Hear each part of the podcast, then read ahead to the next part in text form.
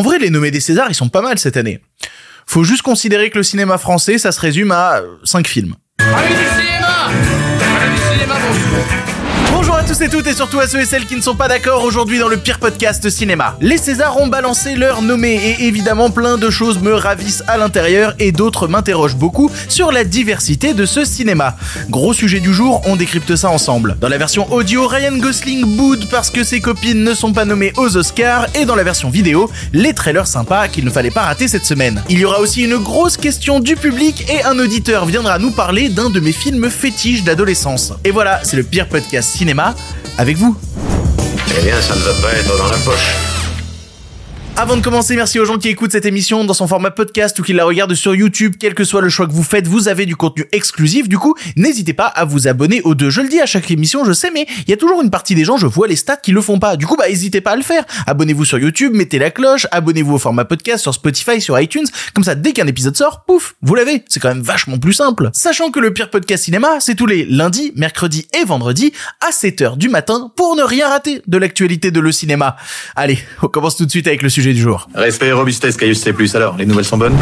Ah, ils sont pas de la dernière marée, les nouvelles. Moi, je veux du féroce actualité. Les Césars, c'est comme les Oscars, seulement que c'est pour le cinéma français, que le buffet est vachement plus petit et qu'il y a qu'une seule star américaine dans la salle qui se demande un peu ce qu'elle fout là. Chaque année, ils te font des gros plans sur la star internationale qui est invitée, puis t'as Elise Moon sur scène qui fait des blagues et la star qui comprend que dalle, ça me fume. En vrai, j'adore les Césars, j'adore les cérémonies en général et concernant le cinéma français, j'aime le fait qu'il y ait une grosse cérémonie qui permette chaque année à une date donnée de célébrer tous les talents qui font ce cinéma français. Euh non, le cinéma français, c'est juste un milieu où on s'entresuce la bite avec que des films de merde, disent les personnes qui ne regardent que deux films français par an. Faut sortir au bout d'un moment. Les Césars du cinéma français se tiendront cette année le 23 février, c'est dans moins d'un mois et demi, et seront présentés pas par une seule personne, ce sera une présentation collégiale avec une tonne de comédiens et de comédiennes qui viendront remettre des prix. Pour ceux qui le savent pas d'ailleurs, les prix des Césars sont euh, décernés par l'Académie des Césars qui regroupe en son sein ben, des personnes qui travaillent dans le métier du cinéma à à peu près tous les postes, hein. c'est-à-dire des producteurs, des réals, des distribs, des exploitants de salles. La grande majorité des votants au César, c'est des techniciens, des points de vue donc divers et variés, majoritairement représentés par les petites mains qui font ce cinéma. Bref, c'est donc un grand moment pour le cinéma français, un moment qui sert parce que je reçois énormément de questions de gens qui me disent à quoi ça sert les cérémonies? Est-ce que c'est pas juste un moment où, où on se tape dans le dos entre couilles? Non, c'est bien plus que ça. Les cérémonies ont une histoire, un parcours. Recevoir un César, c'est s'inscrire à l'intérieur de cette histoire du cinéma français qui existe depuis des décennies. Puis même au-delà de ça, ça permet quand même un petit boost à la carrière qui est pas déconnant. C'est un peu comme tous les trucs de remise de prix, j'en parlais vis-à-vis de la Palme d'Or et de l'effet Palme d'Or qui booste un film, et ben recevoir un César, ça permet de booster un film notamment concernant ses ressorties, concernant sa sortie en physique, ça permet de mettre un éclairage à un moment sur la diffusion future de ce film. Le prix se retrouve à servir le film, les producteurs, les gens à l'intérieur, et si c'est un comédien ou une comédienne, bah ça sert aussi à pousser un petit peu sa carrière. Une forme de légitimité en quoi que ce soit supplémentaire, un truc qui fait bien dans le dossier. Bref, du coup tout le monde veut choper son trophée. En vrai, c'est une ambiance les Césars quand même. J'y avais participé une année parce que j'avais présenté un bout d'émission avec euh, Frédéric Tadei et il y a quand même un côté grand rassemblement du cinéma assez fou avec euh, avec un buffet avec des petits macarons où t'as le logo des Césars dessus, tu vois. Par contre, on m'avait proposé après l'émission de rester dans la salle pour regarder la cérémonie et j'ai dit non merci. non non non. Non, les Césars moi je le conçois vraiment comme une sorte de rassemblement entre copains avec des bières. C'est pour ça moi le la bonne manière de regarder les Césars, c'est entre copains, on peut discuter, on peut réagir. Si suis obligé de regarder les Césars en étant assis dans la salle enfermé dans un costard, non, plutôt euh, plutôt mourir non. Je suis sûr que la moitié des gens dans la salle, ils aimeraient pouvoir regarder les Césars sur un canapé avec des bières et des copains. C'est la meilleure manière de regarder les Césars. Bref, pour en revenir au César de cette année, on sait enfin qui sont les gens en lice pour avoir ce parpaing qu'est le César et on va revenir sur toutes les catégories, expliquer les trucs qui sont ouf à l'intérieur, les trucs un peu étranges parfois et surtout donner mes pronostics. Et je terminerai après tous mes pronostics en vous parlant des grands oubliés de cette cérémonie. Et oui, les oubliés avec un Z et il y en a un bon paquet et je trouve ça assez anormal pour la plupart d'entre eux. On y va les Césars, qui a été nommé, quels sont mes pronostics pour cette cérémonie, c'est parti. On va commencer par le bas de la liste et tout d'abord, meilleur film étranger et nommé au César dans meilleur film étranger, L'enlèvement de Marco Bellocchio, Les feuilles mortes d'Aki Kaurismäki, Oppenheimer de Christopher Nolan, Perfect Days de Wim Wenders et Simple comme Sylvain de Monia Chokri. Nolan est invité pour avoir un César d'honneur il va gagner le César du meilleur film. Je, je vois pas pourquoi tu fais venir une resta américaine, tu nommes son film dans une des catégories et il repart juste avec son César d'honneur et son film reçoit même pas le prix. Ce serait un gros manque de respect. Alors qu'il y a des films super hein, dans la liste, hein, ne serait-ce que simple comme Sylvain de Monia Chokri, j'en ai déjà parlé dans l'émission. Le film est absolument merveilleux, mais il y a Nolan qui est dans la salle. Tu crois que Nolan il va regarder quelqu'un d'autre monter à sa place sur scène? Non non non non non, c'est Nolan qui aura le prix, c'est mon prono. Ensuite catégorie meilleur premier film sont nommés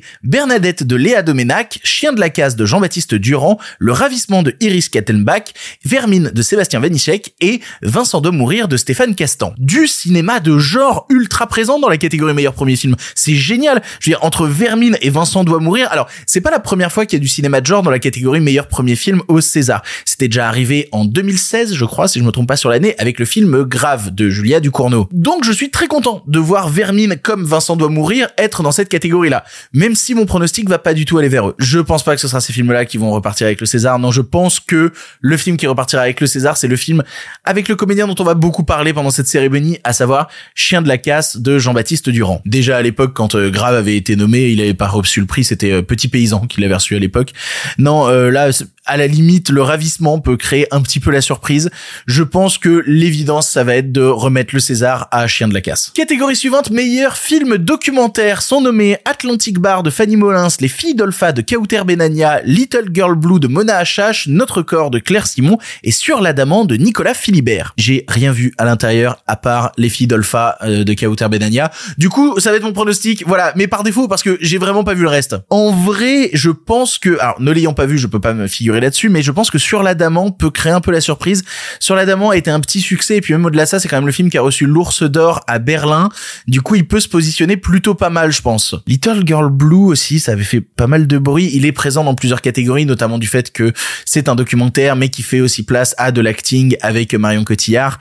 Euh, ouais, je sais pas, je, je sais pas. Non, franchement, je vais rester sur le- les filles d'Olpha parce que ce dispositif de docu-drama, bah, les filles d'Olpha le fait à merveille. J'ai adoré les filles d'Olpha. C'est mon pronostic. De toute manière, c'est mon pronostic tout le temps pour les meilleurs documentaires. J'ai pas vu les autres. Et d'ailleurs, je parle pas non plus des catégories euh, meilleur court-métrage d'animation, meilleur court-métrage de fiction, meilleur court-métrage documentaire, etc. parce que je ne les ai pas vus non plus. J'ai juste vu un court-métrage documentaire que vous pouvez voir aussi et qui s'appelle L'acteur. C'est avec Raphaël Kénard et c'est semi-documentaire, semi-acting où on suit Raphaël Kénard sur le tournage de Chien de la casse. Si vous voulez le voir, il est disponible gratuitement sur le site de France TV. Vraiment, ça dure 25 minutes. C'est absurde. C'est un voyage en absurdie. C'est un petit bonheur. J'ai pas mal aimé. Ce sera mon pronostic aussi pour cette catégorie-là qui est pas un vrai prono en vrai parce que bah, j'ai pas vu les autres trucs. On avance avec une autre catégorie, meilleur film d'animation. Sont nommés Interdit aux chiens et aux Italiens d'Alain Huguetto, Linda veut du poulet de Sébastien Ledenbach et Chiara Malta et Mars Express de Jérémy Perrin. Ouais, sur les premières catégories, je suis dans la merde parce qu'à chaque fois j'en ai vu un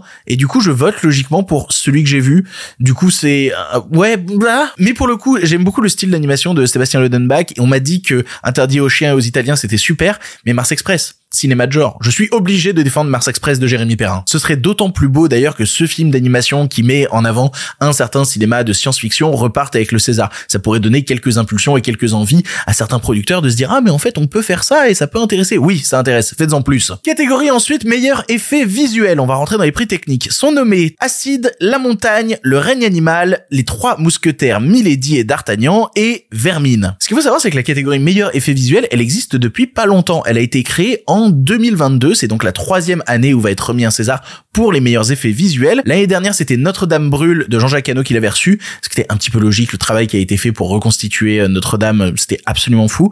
Et l'année d'avant, c'était Annette de Léos Carax qui méritait tous les Césars du monde. Annette est un chef-d'œuvre. Ici, c'est un peu compliqué de les départager parce que contrairement aux années précédentes tu sentais vraiment qu'il y en avait un qui avait un travail des FX un peu supérieur aux autres, ici, il y a quand même pas mal de choses. C'est-à-dire, t'es obligé de reconnaître qu'il y a un gros travail sur Acide, sur le règne animal, sur Vermine, sur les trois mousquetaires, la montagne aussi, même si la montagne, c'est vraiment deux scènes en particulier, mais bref, c'est un autre sujet. Je vais partir sur le règne animal qui, pour moi, le plus impressionnant dans le sens où il a réussi à faire un truc qu'on fait pas souvent en France, à savoir réussir à interconnecter à la fois les effets pratiques sur le plateau avec des animatroniques et réussir à prendre ces animatroniques et leur rajouter quelque chose en plus numériquement. On a tendance très souvent à virer vers le tout numérique et je suis encore très impressionné parce qu'il a réussi à faire euh, la team des FX du règne animal. Vraiment, il y a des plans dans le film qui sont d'une folie dingue. J'ai envie de partir sur le règne animal, c'est va être mon pronostic. Mon pronostic, c'est le règne animal. Catégorie meilleur décor sont nommés Anatomie d'une d'une chute, Jeanne du Barry, La Passion de Dodin Bouffant, Le règne animal ou Les Trois Mousquetaires. Là, on va commencer à devoir réfléchir à la manière de l'Académie. Et l'Académie, par instant, au niveau des votants,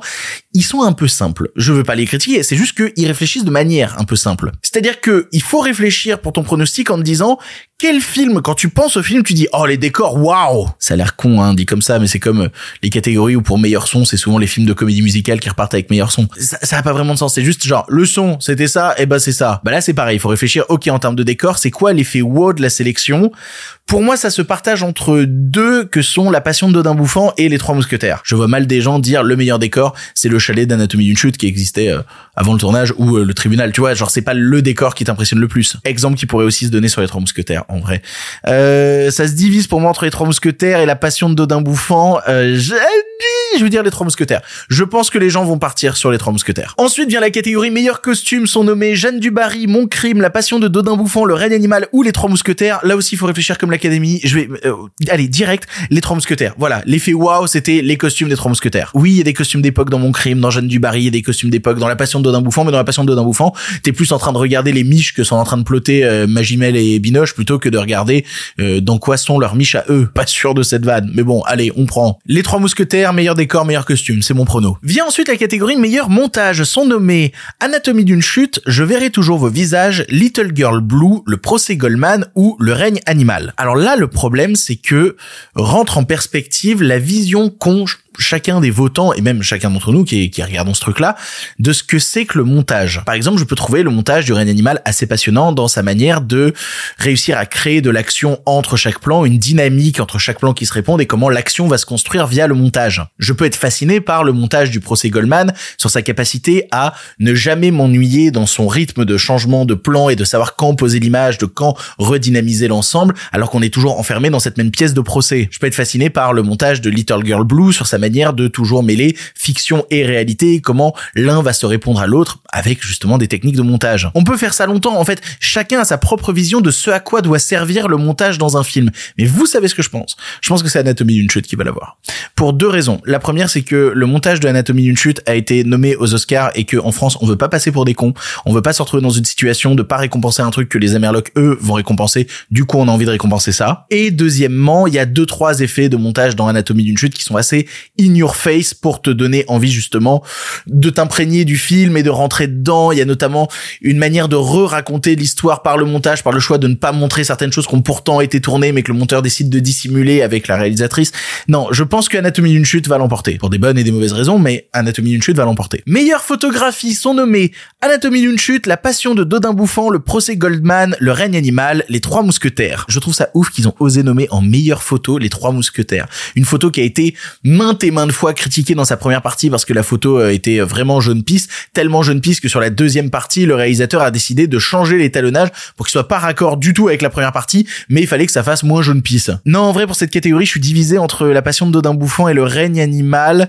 J'aime beaucoup comment la photo et l'éclairage ont rendu service à la bouffe dans La passion de Dodin Bouffant. Vous savez quoi? Ça va être ma première euh, tentative. Je tente le prono sur La passion de Dodin Bouffant. Meilleur son sont nommés Anatomie d'une chute, Je verrai toujours vos visages, Le procès Goldman, Le règne animal et Les trois mousquetaires. Encore une fois, faut penser comme l'académie. Quel film parmi cette liste-là vous évoque une scène où à un moment le son a été extrêmement important, a été primordial? Je pense personnellement que si on suit cette logique-là, la séquence qui reste au milieu de tous ces films, c'est la séquence dans le procès euh, d'anatomie d'une chute où on écoute un dictaphone et on va switcher entre le son du dictaphone et la scène dans la réalité, comment les deux vont se répondre. Ce travail du son là, je pense, va être récompensé au César parce que cette séquence a marqué beaucoup de gens justement par cet effet euh, technique. Ça me semble être le plus logique. Je pense que voilà, on a plus envie de récompenser ça que de récompenser euh, le travail du son sur Je verrai toujours au visage qui est de la prise son de dialogue entre chaque personnage quoi. C'est quand même un gros travail hein, évidemment,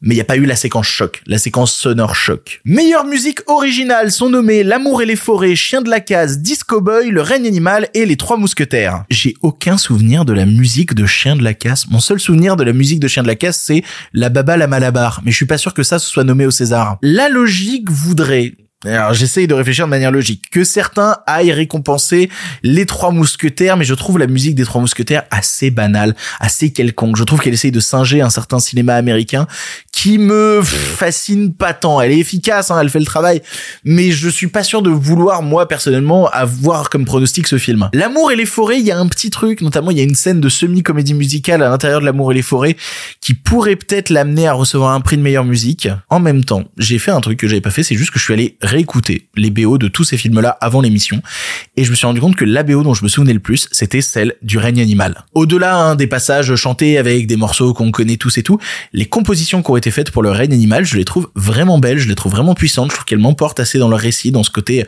aventure un peu mystérieuse. J'ai envie de voter pour le règne animal en meilleure musique, je vote. Voilà, le règne animal en meilleure musique. Meilleure adaptation, scénario adapté sont nommés L'amour et les forêts, Le consentement et L'été dernier. J'en ai vu qu'un, j'ai vu que L'amour et les forêts, mais je vais pas voter pour L'amour et les forêts, il faut aussi penser que certains votes sont faits pour le symbole.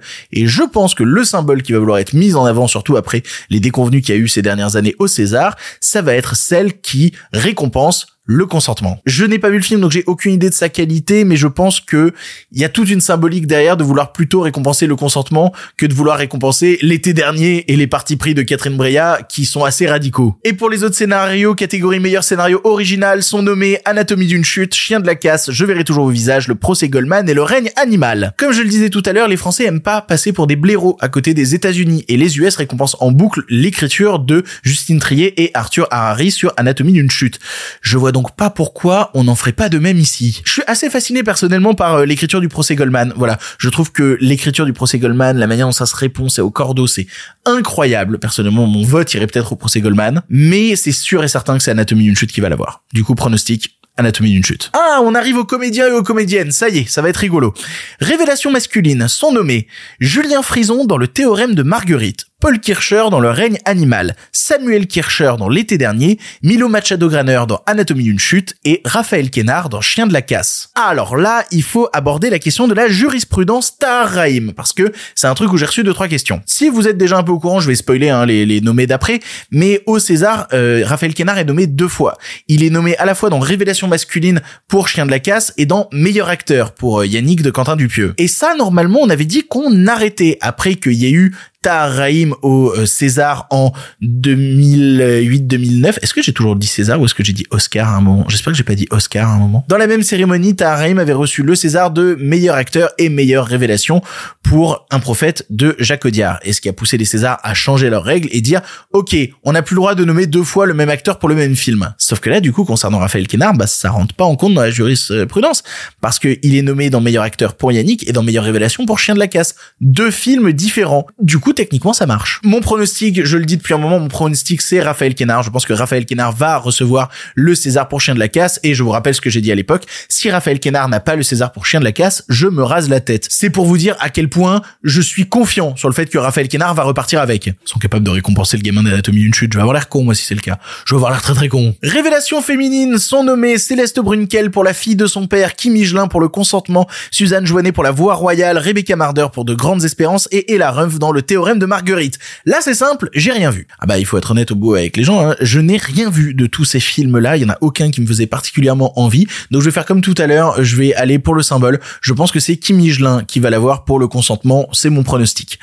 Comme je dis, j'ai vu aucun d'entre eux, je vais pas commencer à inventer des trucs. Meilleur acteur dans un second rôle sont nommés Swan Arlo pour Anatomie d'une chute, Anthony Bajon pour Chien de la casse, Arthur Harari pour Le procès Goldman, Pio Marmaille dans Yannick et Antoine Reynards pour Anatomie d'une chute. Alors là, il faut réfléchir différemment parce que Anthony Bajon l'a jamais eu, le César, mais si on réfléchit particulièrement au cas de Chien de la Casse, il bah, faut dire qu'il est un peu en retrait quand même comparé à un Raphaël Kénard. Pio, c'est pareil, hein, c'est une machine, hein, il mérite tous les Césars du monde, mais l'avoir pour Yannick, je suis pas certain, surtout quand encore en face, il y a Kénard qui euh, roule sur tout le reste. Je pense que le César va repartir à un des deux comédiens d'Anatomie d'une chute, soit euh, Swan Arlo, soit Antoine Reynards qui joue les deux avocats.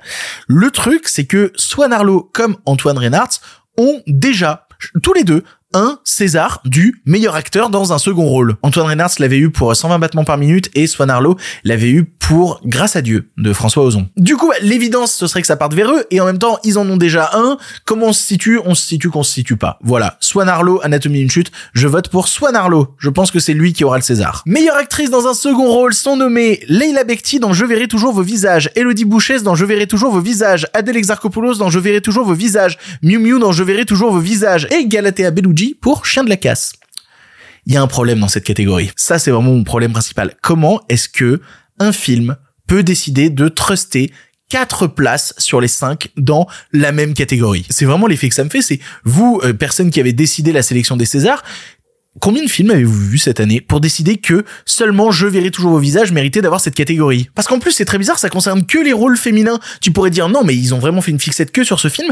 Ouais, sauf que dans meilleur acteur euh, dans un second rôle, bah il y a aucun acteur de Je verrai toujours vos visages. Il y a pas Gilles Lelouch, il y a pas Fred Testo, il y a pas euh, Dali Ben Salah, alors qu'ils sont très très forts et tout. Euh, Je verrai toujours vos visages en vrai, c'est un véritable cadeau pour ces comédiens et ces comédiennes. Mais visiblement plus pour ces comédiennes parce que c'est elles qui sont toutes nommées. Je comprends pas cette idée. Pour moi, il y a un problème dans les règles quand c'est le même film qui commence à tout bouffer. Justement, je parlais de la question de la diversité. Il y a plein de films qui pouvaient être nommés aussi dans cette catégorie et qui le sont pas.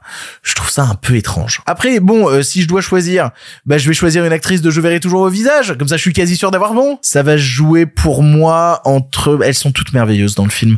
Vraiment, Miu Miu m'a grave touché. Le Dibouché, ça trouve super. Adèle aussi, Leila. J'ai envie d'aller sur Leila Bekti. Voilà, mais vraiment avec beaucoup de doutes parce que je les trouve toutes super. Adèle mériterait aussi beaucoup. Non, je suis. euh, Allez, Leila, je bloque Leila, mais je suis dans un gros doute sur cette catégorie. Plus que quatre catégories les plus importantes, meilleure actrice sont nommées Marion Cotillard pour Little Girl Blue, Léa Drucker pour l'été dernier, Virginie Efira pour L'amour et les forêts, Avzia Herzi pour Le ravissement et Sandra Hüller pour Anatomie d'une chute. Je vais faire très simple et efficace. Dans toutes les cérémonies euh, que j'ai chroniquées pour l'instant, à chaque fois j'ai mis en prono Sandra Hüller. J'ai toujours mis Sandra Hüller en prono.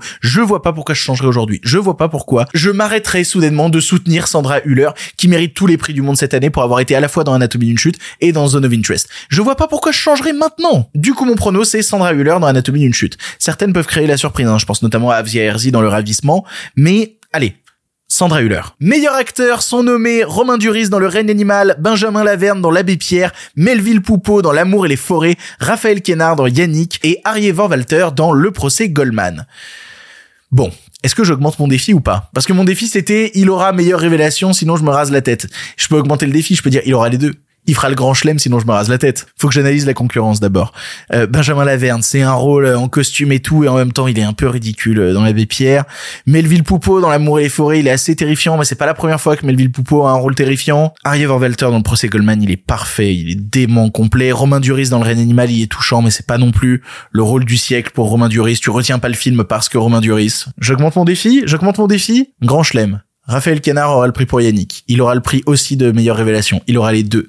Sinon, j'ai plus de cheveux. Je suis en train de faire de grosses conneries. Là, je suis beaucoup moins confiant maintenant. Allez, avant dernière catégorie, meilleure réalisation sont nommés Justine Trier pour Anatomie d'une chute, Catherine Breillat dans l'été dernier, Jeanne Herry pour Je verrai toujours au visage, Cédric Kahn pour le procès Goldman et Thomas Caillé pour le règne animal. C'est historique. Sur cinq nommés, trois femmes. Les femmes sont en majorité cette année au César. Je trouve ça complètement ouf. Mais c'est super parce que c'est majoritairement pour des très très bons films. Ça fait du coup que des gens manquent je suis par exemple assez étonné de pas voir le réalisateur de La Passion de Dodin Bouffant dans cette catégorie. Il fait quand même un sacré travail qui aurait mérité d'être notifié, mais bon, il en manque d'autres hein, qu'on va aborder après, mais ouais, je suis un peu étonné quand même de, certains choix. Et surtout maintenant, ça me fait rentrer dans un truc, c'est il y a pas une règle au César qui interdit de recevoir à la fois le prix de meilleur réal et le prix de meilleur film?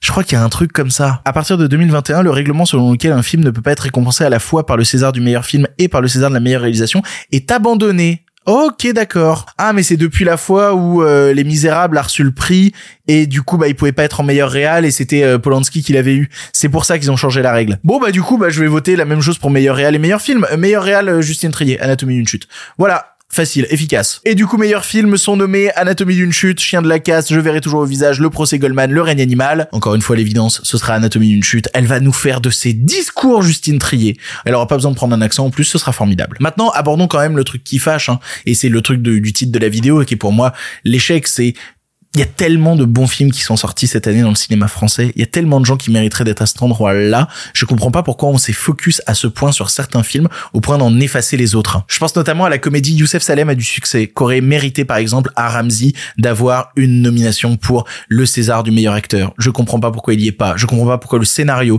de Youssef Salem à un moment n'est pas un peu reconnu par la profession. On retrouve Raphaël Kénard pour Yannick, on retrouve Pio Marmaille pour Yannick. Pourquoi Dupieux n'est pas nommé à l'écriture? Pourquoi Dupieux n'est pas nommé à la Real. Je trouve ça un peu étrange quand même de vouloir récompenser ces comédiens sans les personnes qui les a dirigés. Mais bon, encore une fois, visiblement, c'est leur choix. Dans les meilleurs FX, je sais que c'est un film que je suis un peu tout seul à défendre, mais je comprends pas pourquoi En plein feu n'est pas nommé pour les meilleurs effets visuels. Ça fait partie des plus impressionnants que j'ai vu cette année. Je vous encourage encore à voir En plein feu, qui est un film absolument incroyable. Mais bon, visiblement, pas dans la catégorie meilleur effet visuel. Gondry aussi n'est pas présent dans cette cérémonie. À aucun endroit. Le livre des solutions, alors ni en écriture, ni en réa, ni rien du tout pour Michel Gondry, alors que c'est quand même un réalisateur qui a une certaine patte. Mais par exemple, Pierre Ninet, en meilleur acteur, n'est pas présent. Ça aussi, je trouve ça un peu étrange. Après, Pierre Ninet, je sais qu'il est nommé assez régulièrement, comme un autre, euh, qui s'appelle Benoît Magimel. Elle où la passion de Dodin Bouffant?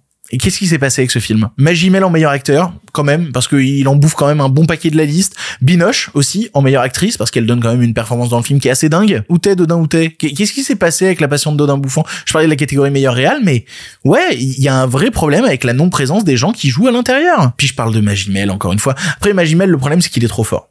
Problème de Magimel, c'est que quand il rentre dans une cérémonie comme celle-là, quand il est nommé dans une catégorie, c'est illogique que de ne pas lui remettre le prix. Peut-être que pour une fois ils l'ont pas nommé pour essayer de dire ok, promis cette année c'est pas Magimel qui gagne. Il a quand même gagné César du meilleur acteur deux fois de suite. Il a gagné César du meilleur acteur pour De son vivant, il a gagné César du meilleur acteur pour Pacifiction. Ils se sont dit peut-être cette année on laisse une chance aux autres. Non parce que dès que Magimel il arrive, c'est baisé, il y a plus de compète. Mais là du coup il aurait fallu mettre je sais pas Reda Kateb pour Omar Lafraise. Oui parce que Omar Lafraise aussi a été oublié. C'est un peu le sentiment que me donne cette liste, c'est de voir revenir les 5-6 mêmes films en boucle et moi qui prône en permanence la diversité d'un cinéma français qui est multiple avec un tas de propositions toutes plus intéressantes les unes que les autres, voir soudainement les six mêmes films à l'intérieur, je, je comprends pas. Après, je vais pas me plaindre, hein, je trouve la liste quand même très intéressante, je trouve qu'il y a des gens qui méritent d'être dedans et des gens qui vont repartir avec des prix absolument mérités. Mais ouais, c'est un peu mon problème cette année, les gros oublis. Et il y a des gros oublis assez visuels. Bref, on se retrouvera fin février pour débriefer tout ça. En attendant, on avance. Hey, si tu entends ça, c'est que tu écoutes la version audio de l'émission. En effet, dans la version vidéo, on est en train de parler des trailers de films qu'il ne fallait pas rater cette semaine. Mais d'où, de notre côté, on va revenir sur euh, bah, un peu ce que je racontais dans l'émission précédente, à savoir les nommés des Oscars. J'en parlais mercredi du fait que aux Oscars cette année, il y avait deux trois trucs un peu bizarres, notamment le fait qu'on retrouvait le film Barbie dans les catégories de meilleur second rôle avec Ryan Gosling qui était nommé, avec America Ferrara qui était nommé, mais pas Margot Robbie, la comédienne principale de Barbie, et pas non plus Greta Gerwig, sa réalisatrice. J'avais remarqué ça, je m'étais permis un petit pic en disant bah oui mais d'un autre côté euh, si c'était un film qui mettait en avant le féminin ça se saurait, mais il y a Ryan Gosling qui s'est un peu énervé, qui a fait un post et qui a dit à l'intérieur, je vais vous dire ce qu'a dit Ryan Gosling, il n'y a pas de Ken sans Barbie et il n'y a pas de film Barbie sans Greta Gerwig et Margot Robbie. Aucune reconnaissance ne serait possible pour les acteurs du film sans leur talent, leur courage et leur génie. Dire que je suis déçu qu'elles ne soient pas nommées dans les catégories respectives serait un euphémisme. Pour être honnête, ce genre de de parole de la part de gens de l'industrie, hein, parce que les commentateurs, pourquoi pas, qui fassent des remarques, ils essayent d'analyser, ok d'accord, mais des gens de l'industrie commencent à prendre ces prises de parole là, je les trouve un peu ouin ouin, je les trouve un peu ridicules. C'est-à-dire que moi en plus si je dois donner mon point de vue, je trouve pas particulièrement que Margot Robbie donne une performance dans Barbie qui mérite de recevoir un Oscar. C'est-à-dire quand je regarde le film Barbie, je me dis pas mon dieu quelle performance de comédienne absolument incroyable qui mérite de recevoir tous les prix du monde. Non, c'est pas vraiment ça que ça me dégage. Et de la même manière, Greta Gerwig, surtout quand tu sais d'où elle vient, bah tu te poses quand même deux trois questions en regardant la réalisation de Barbie. T'as pas l'impression soudainement qu'elle ait fait le film du siècle. Tu regardes pas le film en te disant mais quelle direction d'acteur absolument dingue. Surtout qu'en plus, c'est pas comme si elle n'avait jamais été nommée, que c'était la grande injustice. Margot Robbie, elle a déjà été nommée aux Oscars pour euh, Aitonia et Greta Gerwig, bah déjà cette année elle est nommée, oui parce qu'elle est nommée dans la catégorie meilleur scénario, donc techniquement elle est présente. Et puis euh, en tant que réal, elle avait déjà été nommée à l'époque pour la réalisation de Lady Bird. Donc non, c'est pas comme si depuis toujours les Oscars les avaient spoilés. Non, c'est pas le cas. Mais après si vous voulez, on peut essayer de suivre la logique de Ryan Gosling. On peut suivre la logique, reprendre la catégorie meilleure actrice et la catégorie euh, meilleure réal et essayer de se dire on enlève qui? On enlève qui à l'intérieur pour mettre à la place Margot Robbie et Greta Gerwig? Bah si je prends ne serait-ce que la catégorie meilleure actrice, je vois pas pourquoi on se ferait chier à mettre Margot Robbie dans la liste, sachant que, de toute manière, c'est Lily Gladstone qui va l'avoir. Le vrai duel, il se situe entre Emma Stone pour Poor Things et Lily Gladstone pour Killers of the Flower Moon, et c'est Lily Gladstone qui va l'avoir pour toute la symbolique que ça peut avoir aussi. Et j'ai vu pas mal de gens sur les réseaux, je me suis un peu intéressé à ça, de, paroles de, de femmes qui parlaient de réactions concernant Barbie, des réactions de, un peu de féministes blanches, qui pensaient pas beaucoup à la question de l'intersectionnalité à l'intérieur de ce truc-là, et que c'était important aussi que ce soit Lily Gladstone qui reparte avec avec le prix et que gueuler autant pour Margot Robbie, bah ça a diminué un petit peu le merveilleux prix que pouvait recevoir euh, Lily Gladstone et le coup projecteur que ça pouvait donner aux natifs américains. Vous trouverez des tonnes d'articles de vidéos qui en parlent de ce point de vue-là, mais oui, je comprends même pas pourquoi on se fait chier pour cette question-là parce que de toute manière, elle ne faisait même pas partie de la compétition. Et pareil pour les réals, je vous donne la liste, vous me dites qui on enlève pour mettre Greta Gerwig à la place. Euh, Justine Trier pour Anatomie d'une chute, Martin Scorsese pour Killers of the Flower Moon, Christopher Nolan pour Oppenheimer, Yorgos Lanthimos pour Poor Things, Jonathan Glazer pour The Zone of Je suis désolé, hein. alors je sais que des gens n'aiment pas certains films que je viens de citer, hein. il y a des gens qui vont dire ah, moi j'en ai rien à foutre, je fais citer Oppenheimer. Mais alors franchement, si on veut reprendre un tout petit recul objectif sur la situation, et je pense bien que en matière de critique, l'objectivité n'est pas de mise. Mais si on essaie d'être un poil objectif, pensez-vous qu'il y a le, plus de travail de réalisation sur Oppenheimer ou sur Barbie? Voilà. Mais franchement, franchement, je trouve tout ça assez ridicule. Je trouve cette polémique assez insipide. Ce sera de toute manière oublié. Et Margot Robbie reviendra dans un an et demi avec une performance incroyable dans un vrai film de grande qualité. Elle sera nommée aux Oscars. Elle aura son Oscar dans les, dans les cinq ans à venir. Margot Robbie a un Oscar. Vous inquiétez pas. Je suis même content qu'elle l'ait pour un autre film que Barbie. Pour être tout à fait honnête avec vous. Et Greta Gerwig, eh ben, euh, oui, il y a des injustices. Il y a des injustices. Mais il y a Justine Trier. Voilà. Et ça, ça fait quand même vachement plaisir. Allez, on avance. Les nouvelles n'étaient pas très fraîches, en effet. Il est l'heure de la question du public. Vous le savez, à chaque émission, je poste une story sur Instagram. Suivez-moi sur Instagram où je vous dis, eh, vous avez une question d'actualité en ce moment et vous pouvez poser une question et ensuite, j'en choisis une et elle passe dans l'émission. Du coup, bah, suivez-moi sur Instagram. Le lien est en description. Et aujourd'hui, la question nous vient de Chronic Over qui demande, est-ce que tu as vu le drama autour du remake de Roadhouse chez Amazon? Non, j'avais pas vu et ça me fait énormément rire. Déjà, bon, il y a un remake de Roadhouse qui va sortir et je pense que pas mal de gens qui regardent cette émission dire, c'est quoi Roadhouse? Et en vrai, je vais être full honnête avec vous, j'ai pas vu euh, Roadhouse non plus. Euh, tout ce que je connais de Roadhouse, c'est le fait que dans un épisode des Griffins, t'as Peter Griffin qui casse la gueule de plein de gens en disant Roadhouse à chaque fois et ça me faisait beaucoup rire. Bref, Roadhouse, je l'ai prononcé de sept manières différentes depuis le début. C'est un film qui est sorti en 89 avec Patrick Swayze qui joue un videur de boîte de nuit et globalement il casse des bouches. Voilà, c'était à peu près le scénario du film. Et donc un remake de ce film va bientôt sortir, un remake donc qui s'appelle Roadhouse où Patrick Swayze est devenu Jack Gyllenhaal et le film est réalisé par Doug Liman. Doug Liman qui a une carrière en scie, on peut dire, dans les moments les plus hauts, il a fait La mémoire dans la peau, il a fait Edge of Tomorrow et dans les moments les plus bas, il a fait Jumper où il y a pas longtemps Chaos Walking aussi. Son casting est plutôt joli, le méchant du film dans cette version 2004 de Roadhouse est joué par Conor McGregor et globalement l'histoire, c'est un ancien combattant de MMA qui devient videur de boîte de nuit en Floride. Tout a l'air d'aller bien comme ça, mais non, tout va pas bien, parce que Doug Liman, le réalisateur, il est pas content. Et il est pas content au point de boycotter sa propre avant-première, l'avant-première de Roadhouse qui va se tenir au festival South by La raison, eh ben, le studio qui produit le film et qui s'appelle Amazon MGM a décidé de sortir le film directement sur Prime Video et de ne pas lui offrir une sortie dans les salles de cinéma. Et c'était pas le deal de départ parce qu'il s'est expliqué dans une longue lettre qu'il a adressée à Deadline et pour y répondre et pour comprendre tous les enjeux, je suis obligé de vous en lire un gros bout. Je vous préviens, c'est vraiment intéressant et je trouve que Doug Liman, entre deux trucs que j'ai à remettre en cause, arrive pas mal à décrire un vrai problème qu'il y a actuellement à Hollywood sur la distribution des films. Lorsque Amazon a acheté MGM, l'un des rares studios restants à réaliser de grands films commerciaux destinés à une sortie en salle, des films comme Bond, Creed, ils ont annoncé qu'ils investiraient un milliard de dollars dans les films en salle pour en sortir au moins 12 par an. Ils ont présenté ça comme le plus grand engagement vers les cinémas d'une société d'internet. Je peux vous dire que ce qu'ils ont fait ensuite à moi et à mon film Roadhouse est le contraire de ce qu'ils avaient promis lorsqu'ils ont repris la MGM. Les faits, je me suis engagé pour réaliser un film de cinéma pour la MGM. Amazon a racheté MGM. Amazon m'a dit de faire un bon film et que nous verrons ce qui se passera. J'ai fait un super film qu'Amazon a qualifié de grand succès. Et pourtant, mon film termine sur une plateforme, ce qui fait que les gens qui ont travaillé dessus et les stars de Roadhouse ne partagent pas les avantages d'un film à succès sur une plateforme de streaming. Ils privent Jack Gyllenhaal, qui réalise la meilleure performance de sa carrière, de l'opportunité d'être reconnu dans la saison des récompenses.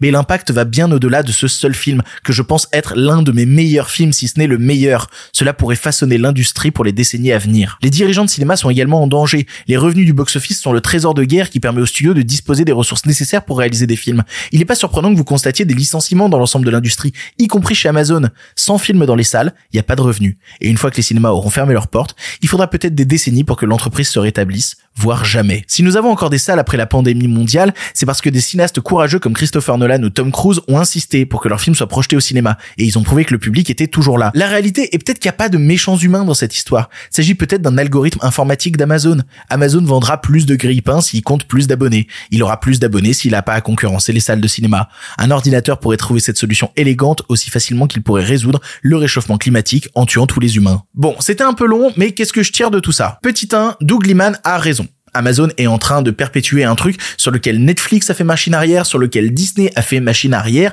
tout ça pour essayer de soutenir une plateforme qui, soyons très honnêtes pour toutes les personnes qui sont déjà allées sur Prime Video, est une des plus mal foutues du marché. Ils sont en train de sacrifier des films et c'est pas pour rien que Doug Liman cite Nolan, cite Tom Cruise. On rappelle que Nolan s'est quand même barré de chez Warner quand il a appris que Warner voulait avec HBO Max sortir les films en même temps en salle et en même temps sur une plateforme. Des fois, il faut se lever, faut gueuler, c'est comme ça que les choses bougent. LOL la grève. Voilà, on a quand même assez suivi ensemble pour s'en rendre compte. Petit 2, Doug Liman en fait des caisses. Peut-être même un peu trop d'ailleurs. C'est-à-dire que dans son texte, rappeler que c'est la meilleure performance de Jake Gyllenhaal, Bon, il a quand même une petite carrière, le bonhomme. Faut peut-être un peu se calmer. Je veux pas croire qu'il tape pas admirablement bien sur la gueule de Conor McGregor, mais je suis sûr que je peux citer trois, quatre films où sans casser des nez, il arrive quand même à pas mal s'en sortir. Il présente son film comme étant probablement son meilleur, mais il est obligé d'un autre côté. Ça fait des années que sa carrière elle a pas de gueule, il est obligé à un moment de se cirer un peu les pompes. Par contre, à côté, dire oui, à cause de ça, Jack Gyllenhaal, il pourra pas participer à des cérémonies pour Roadhouse. Je suis même pas certain que le film aurait été nommé, pour être honnête. Et donc, petit 3 à semi-conclusion, Doug Liman a raison. Il n'y a pas de petite contestation.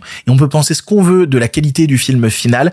Racheter MGM pour ensuite faire ça au film MGM de la part d'Amazon, c'est un move qui est absolument dégueulasse. Ce que vous regardez sur les plateformes, 80% du contenu filmique que vous regardez sur des plateformes existe parce qu'à un moment, il a existé dans une salle de cinéma. Et sans la salle de cinéma, 80% du contenu filmique que vous regardez sur des plateformes n'existerait pas. Que les pro-plateformes anti-cinéma, s'ils existent et s'ils regardent cette émission, que faites-vous là? Comprenez-moi bien, le cinéma n'existerait pas sans les salles de cinéma. Et aujourd'hui encore, le cinéma n'existerait plus sans le combat que mènent les salles de cinéma. Faudrait tâcher de s'en souvenir. Pour le cinéma, monsieur Leblanc, pour le grand écran, pas pour la petite lucarne. Allez, un film pour finir et on remballe. Vous le savez, à chaque émission, je termine en vous parlant d'un film que j'ai apprécié ou non. Et le vendredi, c'est pas moi qui prends la parole. Non, c'est un auditeur ou une auditrice qui vient parler d'un film, de n'importe quel film. Et pour ça, eh ben, il suffit d'envoyer un audio d'environ 3 minutes à l'adresse mail lepirepodcastciné.com. Si t'as pas eu le temps de noter, le mail est en description. J'écoute tous les audios qu'on m'envoie, j'en sélectionne et tout. Et celui que j'ai sélectionné aujourd'hui, j'avais trop envie de le sélectionner. Dès que je l'ai vu dans le nom du mail, j'ai dit, oh putain, trop bien. Parce que c'est un film avec lequel j'ai grandi c'est un film qui a fait toute une part de mon adolescence. Je pense que des gens comme moi, nés au début des années 90, vont être en mode oh putain, il y a ce film, c'est génial. Bref, j'en dis pas plus. Je vous laisse avec notre auditeur du jour. Bonjour Victor et bonjour aux auditrices et auditeurs du podcast. Tout d'abord, merci pour ton émission ainsi que pour l'ensemble du contenu que tu partages depuis plusieurs années. Ça fait longtemps que je te suis et étant français expatrié à Montréal depuis quelques temps, je suis d'autant plus fan de ton émission qui rythme mes semaines pour parler de le cinéma. Mais aujourd'hui, j'aimerais parler d'un film qui n'a rien à voir avec le Québec ou la France. Euh, il s'agit d'un de mes films cultes, Human Traffic, un film indépendant gallois sorti en 1999, réalisé par Justin Kerrigan. Alors contrairement à ce que le titre peut suggérer, euh, ça ne parle pas de trafic humain, mais ça suit les aventures de cinq jeunes gallois dans la vingtaine pour un week-end de fête et d'excès en tout genre, où chacun partage ses états d'âme et commente sa propre vie. Alors pourquoi c'est génial? Déjà c'est un film qui parle sans jugement euh, de la culture rave et club britannique de la fin des années 90, avec une énergie euh, complètement débordante, ce qui est sûrement lié à son statut de film indépendant, car on sent que les créateurs du film aiment ce monde, aiment aussi en rire, et peuvent librement en dresser un portrait assez convaincant, à la fois bordélique mais attachant, avec des lieux communs et les thèmes de prédilection qu'on retrouve, comme par exemple pourquoi est-ce que les jeunes de ce film aiment cette musique? Pourquoi est-ce qu'ils sortent clubés? Qu'est-ce qui les rapproche? Pourquoi ils consomment de la drogue? Etc. etc. Jusqu'à des moments aussi simples que tout le monde a vécu, tels que Comment fait-on pour entrer en boîte quand on n'a pas sa place? Le film est aussi hyper riche avec sa mise en scène, sa fourmi d'idées intéressantes, et même si on retrouve quelques gimmicks à la mode de cette époque qui ont plus ou moins bien vieilli, c'est hyper divertissant à regarder, rien que pour voir le prochain plan que le réalisateur a imaginé. Et évidemment, la BO défonce, avec un medley de morceaux d'époque qui comprend de l'électro, du hip-hop, de la techno, de la jungle, etc. Ce qui rend le film bizarrement parfait à regarder avant de partir danser. Voilà, donc si vous aimez la musique électronique, foncez. Si vous aimez pas la musique électronique, foncez quand même problemem, car le film, avec son côté coming of age, parle avant tout d'une génération et met en lumière les problèmes sociaux d'une époque à travers cette contre-culture des rave parties et les défis auxquels peuvent faire face les jeunes qui font encore pas mal écho aujourd'hui. Pour conclure, il y a peu de choses à dire sur le réalisateur, euh, mais le film est truffé de caméos et de second rôles qui, je suis sûr, en surprendront plus d'un. Il est rempli à bord de moments cultes, mention spéciale à la scène de politique du spiff, et sans faire l'apologie de la drogue pour autant, il est injustement comparé à, à Trainspotting, qui est vachement plus dark, euh, alors que je préfère le voir comme un genre de Fleabag avant l'heure, centré autour du monde de la teuf et de la musique. Donc à ma connaissance, le film est pas disponible sur toutes les plateformes, mais peut facilement se louer. Et enfin, je recommande de le voir avec les sous-titres, même si vous avez un bon niveau d'anglais. Voilà, j'espère que cette recommandation vous donnera envie de découvrir cette petite pépite, imparfaite mais super attachante. Merci Victor et vive le cinéma. C'est ainsi que se termine cette émission du pire podcast cinéma. Merci de l'avoir suivi jusque là. J'espère que vous allez bien chez vous. J'espère que tout va bien en cette douce fin de semaine. Que cette semaine même s'est bien passée et que vous allez profiter d'un week-end bien mérité. Pour moi, le week-end va être chargé puisque nous avons un très très gros tournage ce week-end pour le retour des micros d'Andrew. On a déjà tourné un reportage qui était trop cool et il y a un autre truc qui se prépare avec des moyens qui étaient pas prévus. Pour être tout à fait honnête, il se passe un truc là. Le, le pire podcast cinéma est en train de prendre un élan que j'avais pas prévu mais bon, j'ai trop hâte de vous montrer ça. Je veux pas jinx le truc, faut pas trop que j'en parle avant. Bref, on se retrouve lundi pour une nouvelle émission. Pour l'instant, c'est terminé. Et si vous en voulez encore, Non mais oui, bien sûr, mais c'est fini cette histoire là Par contre, euh, la prochaine fois, avec plaisir.